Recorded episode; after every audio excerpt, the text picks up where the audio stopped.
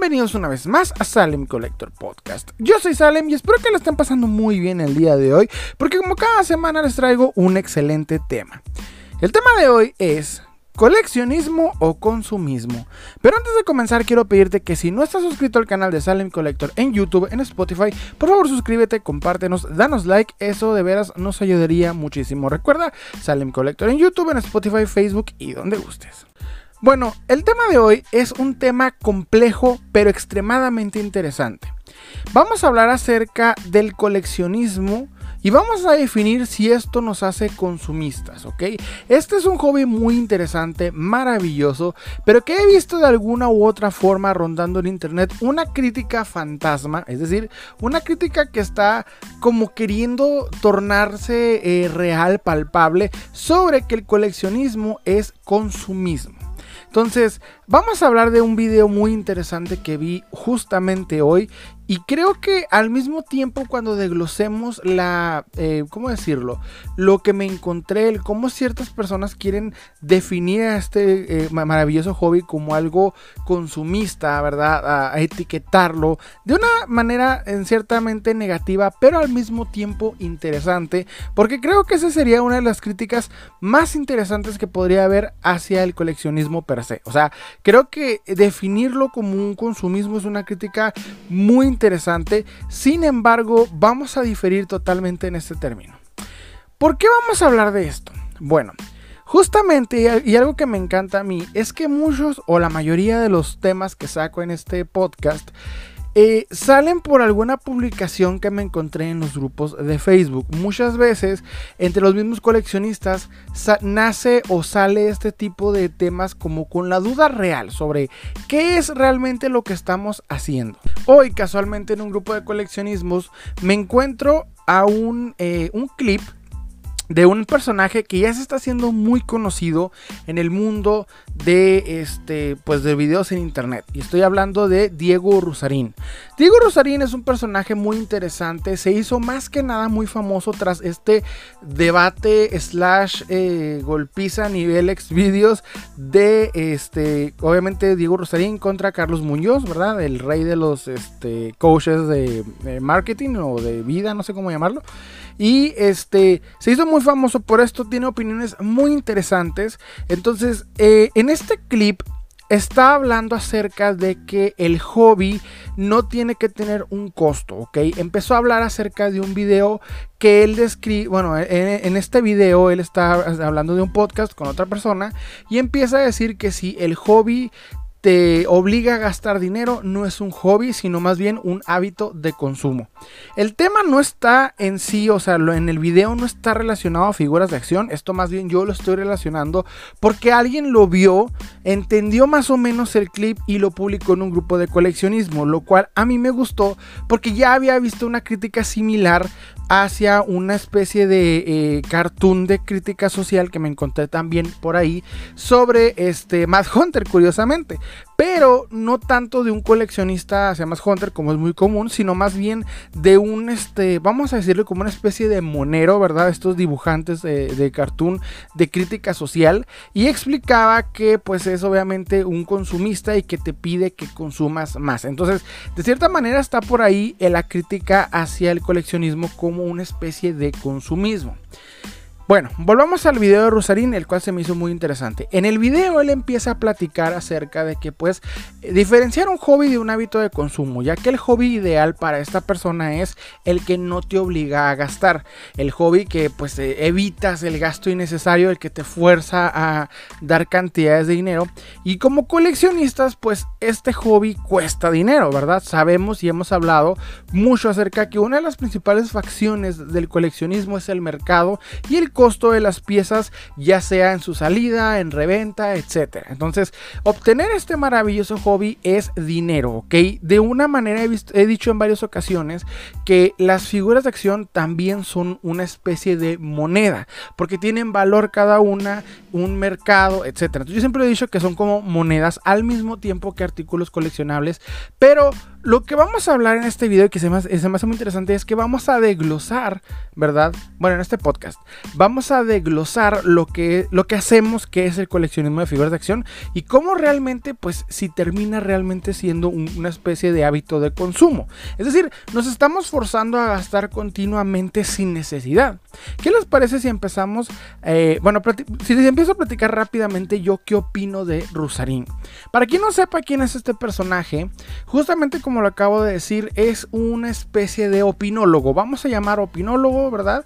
Eh, no sé cómo explicarme de otra manera. Hace videos relacionados a temáticas sobre filosofía, en algunos casos política, y tiene una voraz crítica hacia el capitalismo. Esa es su principal crítica.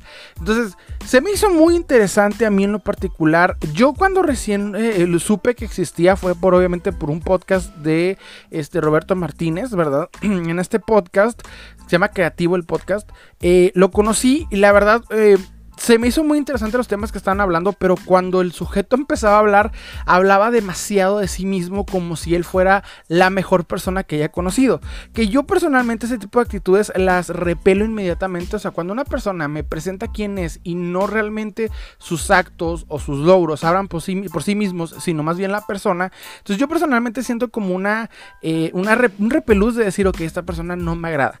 Sin embargo, por hábitos o bueno, azares del destino, me encontré un clip, ¿verdad? Resumido, es decir, evitando todo el palabrerío de sí mismo. De sí mismo que hizo en el podcast de, eh, Roberto Martínez, ¿verdad? Quitando todo el, de que lo que él hace, porque empezaba a hablar prácticamente que era la mejor persona en el mundo en todo sentido, o sea, que era el mejor jugador de videojuegos, que era la persona más inteligente, que sabía, o sea, era, era hablar de sí mismo, pero de una manera la verdad, eh, intoxicante y hasta castrosa es la palabra, ¿verdad? Eh, eh, es desesperante incluso en ese punto. Pero curiosamente, pues pasando el tiempo me encontré un clip en el cual pues ya me encuentro la parte más interesante de él, que es su crítica hacia los este, coaches, ¿verdad? Hacia los coaches, hacia los, este, las personas que te dicen que pues te vas a hacer rico, cómo invertir tu dinero, todo ese tipo de cosas que ahorita en México está tornando una especie de, de moda muy palpable, muy fuerte, se están reproduciendo mucho. Y aparece esta persona con esta crítica. Y curiosamente, no sé, yo creo eh, lo hice en el momento indicado. Días después, este sujeto se hace brutalmente viral por el debate con, obviamente, Carlos Muñoz. Entonces, ya cuando empiezo a ver lo que opinaba, el cómo debatía, el cómo sabía ciertas cosas, y llegó un punto en donde, pues, Carlos Muñoz ya no sabía cómo responder, empecé a seguir a esta persona y se me hizo muy interesante su concepto de lo que habla. Sin embargo, pues, este, obviamente, como ustedes saben en este podcast, yo lo dedico específicamente y exclusivamente al coleccionismo, pero en sí me gustan muchos tipos de, temas, de temáticas, filosofía, este, política, etc. Entonces empecé a ver y por ejemplo una de las cosas que me gustó mucho de esta persona es que un tiempo, durante un tiempo yo estuve buscando razones por las cuales el comunismo tuviera, eh, ¿cómo decirlo? O sea, hiciera que las personas realmente les gustara este sistema. O sea, yo no entendía por qué quería encontrar argumentos a favor. Usualmente, de hecho, curiosamente en Internet hay muy pocos. No tanto porque a mí me gusta el comunismo, personalmente yo me considero una persona este, liberal de izquierda, así, este, eh, la verdad, soy libertario de izquierda. Pero este, se me hizo muy interesante porque me, gusta, me gustaría saber sobre este tipo de, de, de pensamiento.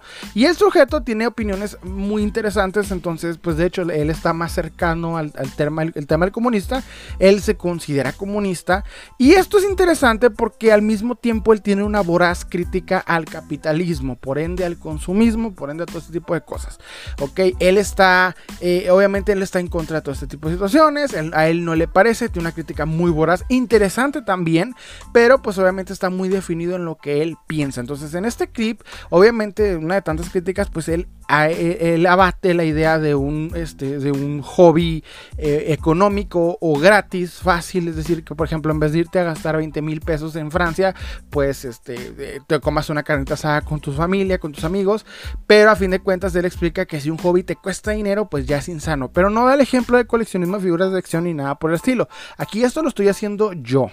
O sea, lo que quiero decir es que este personaje es interesante Sin embargo, al mismo tiempo hay muchas cosas que se le podrían criticar, tal cual no le voy a hacer una, no, le haría una crítica porque creo que a quien yo critico eh, sería una persona con la que yo podría debatir. En este caso, no, esta persona obviamente tiene un nivel de debate superior y supremo incluso, pero lo que sí puedo decir es que en varias ocasiones se ha contradicho. Y esto es porque yo me he dedicado a ver sus podcasts, ya que se me hacen muy interesantes, ¿verdad? Los podcasts, las participaciones, etcétera, etcétera. Entonces, por ejemplo, una, de las cosas que él dice es que uno de sus hobbies, ¿verdad? Antes de este clip, él explica que este es sentarse, hacer origami, beber una botella de vino y leer libros antiguos. Y todo esto, desafortunadamente para él, pues tiene un costo.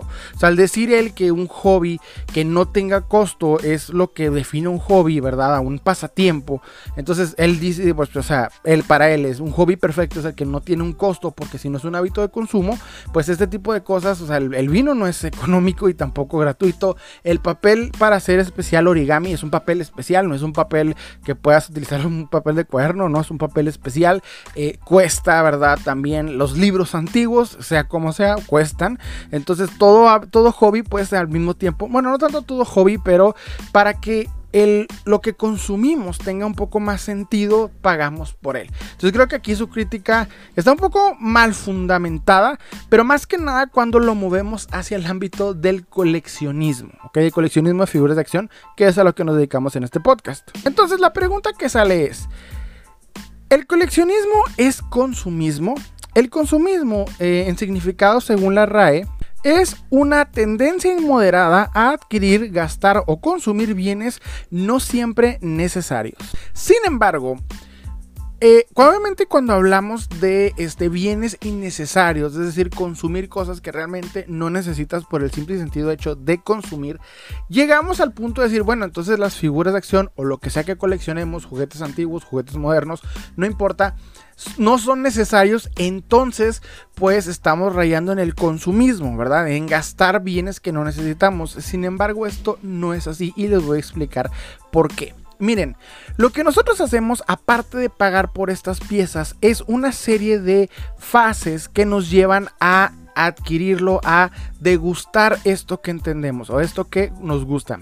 Por ejemplo, déjenme agregar este pequeño escrito. Freud Freud consideraba que la fascinación de obtener objetos tenía una relación con un significado simbólico que le atribuye al poseedor del mismo y que de alguna manera se transfiere al poseerlo al mismo poseedor, ¿ok? Parece trabalenguas, pero el punto es que el coleccionar se caracteriza por una modalidad de posesión y relación con los objetos y esto implica obviamente un fuerte involucramiento emocional. ¿Qué quiero decir con esto?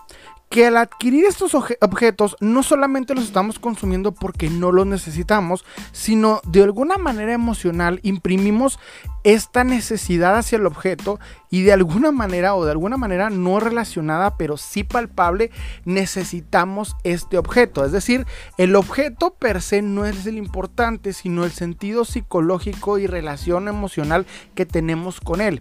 Ya me puse un poco complejo pero déjenme explicar por qué quiero decir esto en particular. Como les dije existen varias fases al momento de adquirir una figura de acción. Quiero que mires, eh, mires si estás cerca de tu colección o bueno, recuerdes alguna pieza de tu colección que te guste, ¿qué hizo que la obtuvieras? ¿Ok? Para entender en qué consisten estas fases. Para empezar, son cuatro fases, ¿ok? La primera es el deseo, es decir, la avaricia, el observar la pieza y saber que existe y de ahí necesitarla, ¿ok? Por ejemplo, eh, sale ahorita muy común que Hasbro publica las próximas figuras que van a salir. Estas figuras, este, tú vas viendo que te gusta una o te das cuenta que existe una figura que va perfecta con tu colección, te gusta cómo se ve y en ese momento la empiezas a desear y la necesitas. Entonces seguiríamos a la siguiente fase que es cacería, ¿ok?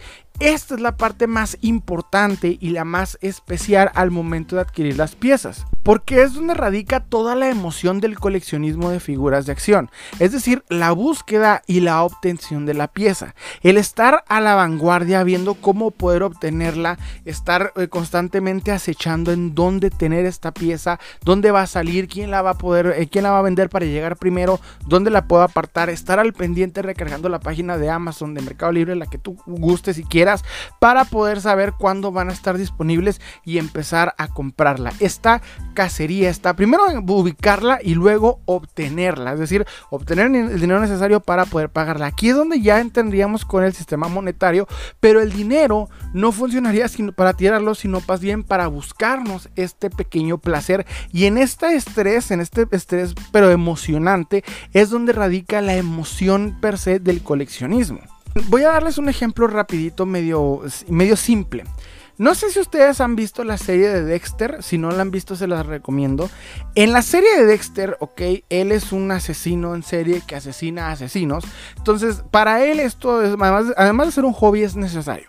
Pero algo que explica es que la cacería, es decir, el ubicar a su próxima víctima, estar este, buscando, acechando, buscando eh, lo que ha hecho, cómo, cómo encontrarla, relacionarse con esta persona, planear todo este proceso, todo esto le emociona, aparte de en sí, pues asesinar a la persona. O sea, como nosotros como coleccionistas, el estar a la búsqueda es lo que nos da la emoción y lo necesario de estar coleccionando. Cuando ya podemos obtener la pieza, es decir, cuando llegamos y obtenemos, es una liberación de endorfinas eh, inexplicable y es porque por fin obtienes esa pieza que estabas buscando. Entonces, una vez que ya obtienes la pieza, ¿qué sigue? Sigue la fase de vinculación. En esta fase lo que vamos a hacer es poner la pieza en nuestra colección. No sé ustedes, pero si han sentido ese pequeño placer de cuando llegan, ya sea si ustedes tienen un cuarto definido para obtener sus figuras de acción, algún estante o están guardadas en una caja, no hay problema. Si ustedes llegan y la ponen junto con todas las demás, hay un placer inexplicable. Esto es, el, eh, la, impronta emocional que ponemos sobre el objeto.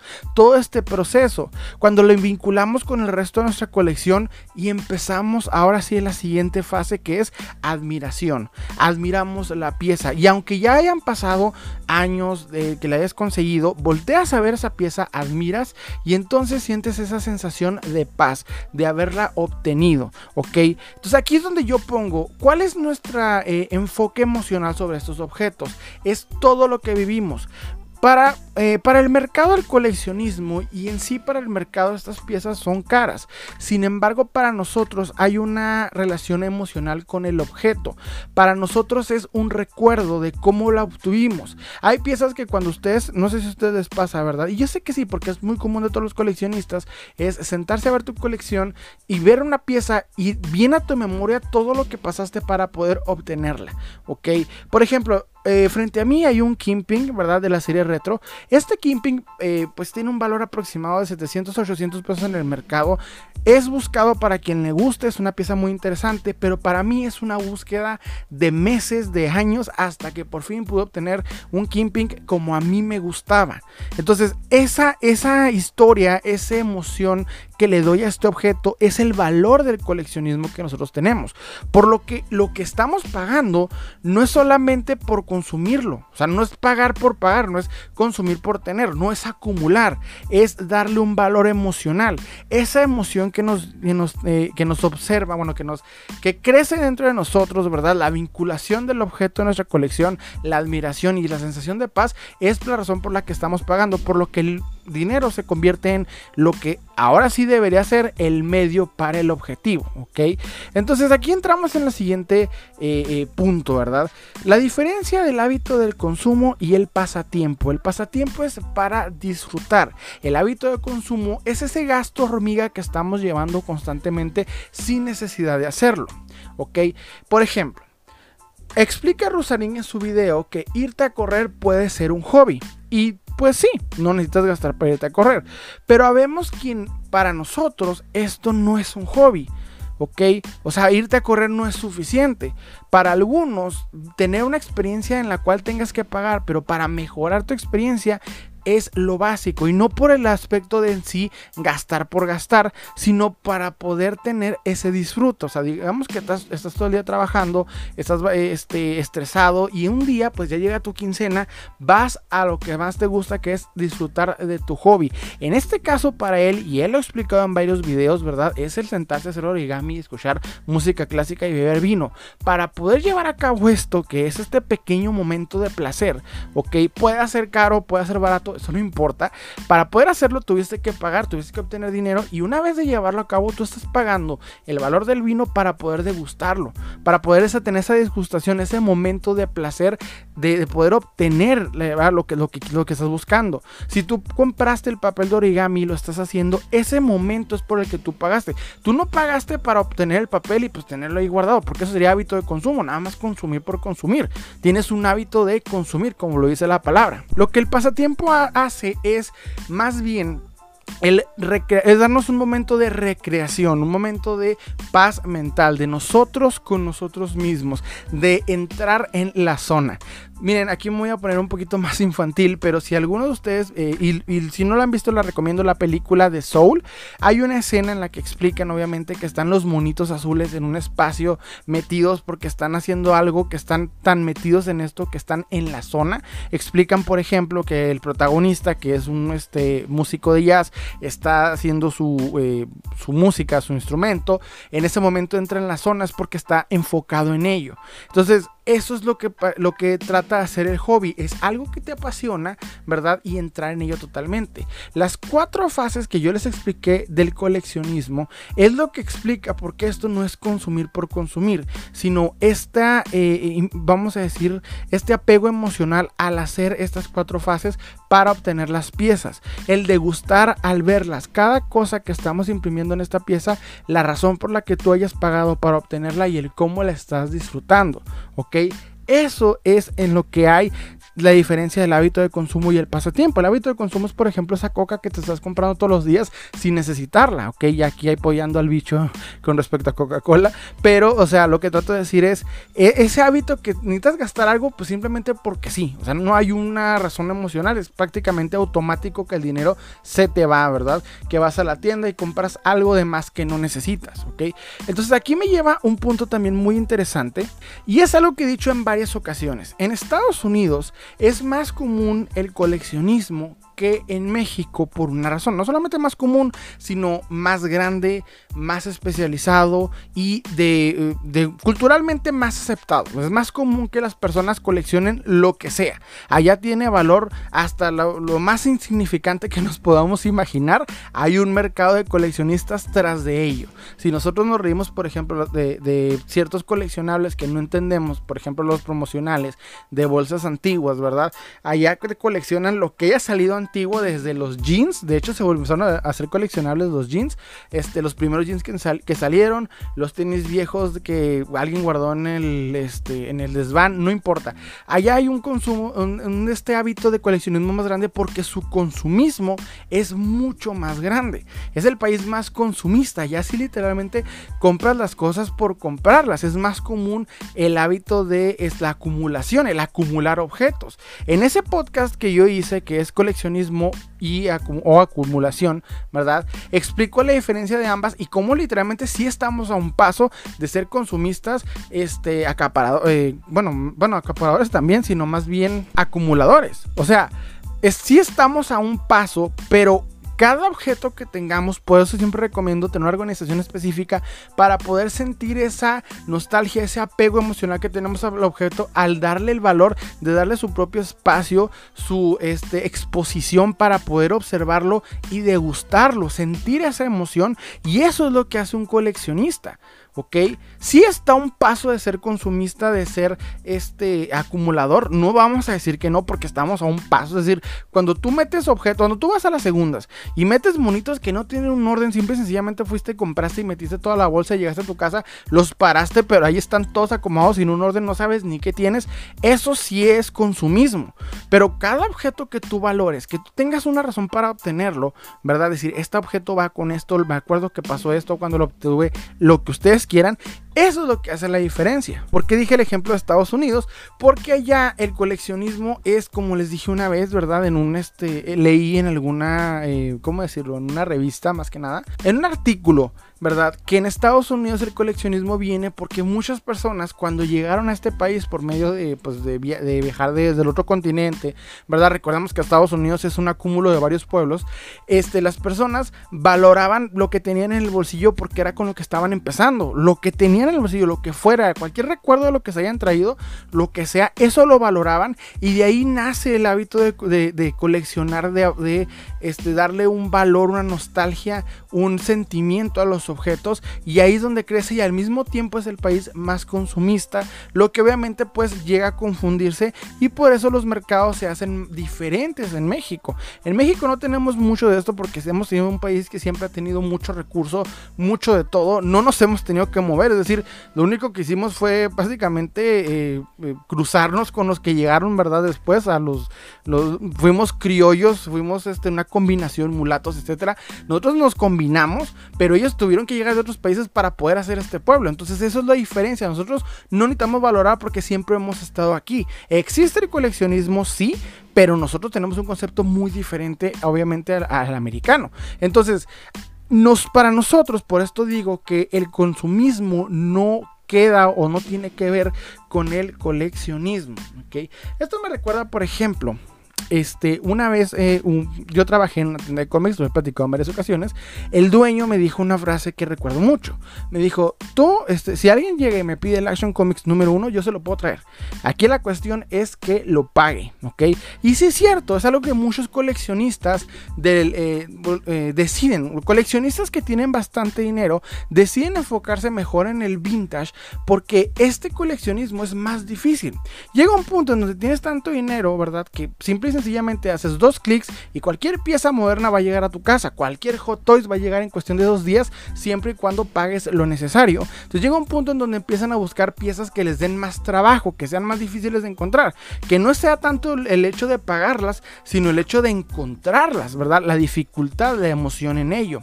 Entonces, al mismo tiempo, esa dificultad de obtener la pieza, ¿verdad? Por ejemplo, digamos, un día tú te levantas de humor de poder obtener el, este, alguna pieza eh, prototipo de las tortugas ninja de los 80.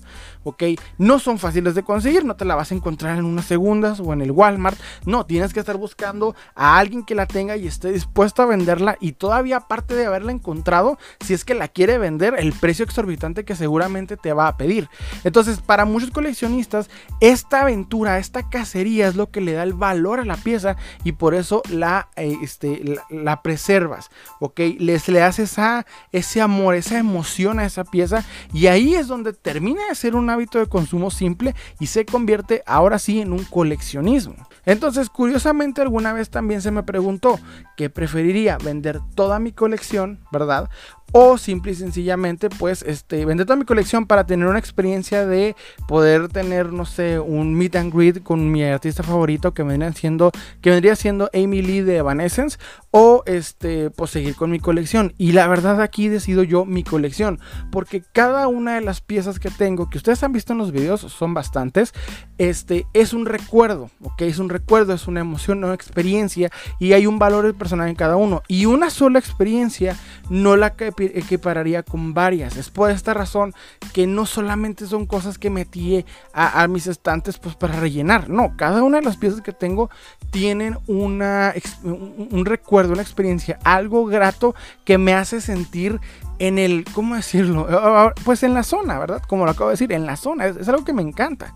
El punto es que uno consigue dinero para poder vivir las experiencias y no para gastar. El hábito de consumo no es tan común en México como en otros países porque no somos un país rico. Es decir, sí existe, ¿verdad? Hay quienes consumen cosas por consumir, no vamos a negar que no, incluso lo hemos llegado a hacer, pero en correlación al coleccionismo hay una brecha bastante grande porque nosotros como coleccionistas valoramos cada cosa y no se trata de pagar la pieza. Podemos tener debates sobre el precio de las mismas, cuánto se deberían de cotizar sobre cada una, dónde se deberían de vender, los revendedores, todo este tipo de cosas podemos tener en debates. Sin embargo, la emoción del coleccionismo está en la cacería de la pieza, en la búsqueda búsqueda de la pieza y la obtención. En eso está la emoción que nos hace seguir, ok, y la que sigue. Fíjense que no es por tirar hate ni nada por el estilo. Hace tiempo estaba viendo una crítica muy interesante de alguien que yo personalmente criticaría bastante fuerte y es el señor Myers. Pero se me hizo muy interesante sobre ese hábito que al mismo tiempo es, ya dejas la pieza ahí y lo que sigue, ¿no? O sea, él criticaba, admítelo, o sea, te esmeraste, pagaste la pieza desesperadamente y ahora te vas por la que sigue. Pero siento que ahí es donde está en la fase, ¿verdad? Que él pues lo, lo evita o más bien omite. Pero yo sí lo digo, es donde está la parte de vinculación y admiración. O sea, no solamente es como que ya la pones en tu estante y la que sigue, sino cuando un día llegas a tu, a tu casa, ves ese estante, ves esa pieza, la valoras. Ese precio que pagaste, no solamente lo estás pagando para poder disfrutarlo día con eh, un ratito e irte, no, sino más bien disfrutarlo. No es una, una experiencia eh, este, rápida, ¿verdad? Fugaz. No, es una experiencia duradera que cada vez que ves esa pieza te vas a sentir contigo mismo orgulloso por haberla obtenido. Eso es lo que yo creo personalmente. Es muy interesante esa crítica que hizo el señor Myers. No la critico, de hecho no digo que está mal. Simple y sencillamente yo aquí sí digo que esa parte es como que no solamente es como que ya la dejé, ya lo que sigue, no, sino yo valoro y cada vez que veo esa pieza digo, esta pieza me costó esta razón, me costó este dinero, ya sea porque la conseguí muy sencillo, porque pagué muy poco por ella, lo que sea, ese valor que le da, aparte de, de poder vincularla a mi colección y admirarla una vez de haberlo hecho. Creo que también son partes muy importantes de lo que es este maravilloso hobby. En fin, eso fue todo por mi parte. Espero que les haya gustado. Los invito a like, suscribirse. Recuerden que estamos subiendo podcast los miércoles, videos, reviews y lo que se nos ocurra entre el viernes y el domingo. Les habla Osalim y les deseo un excelente día.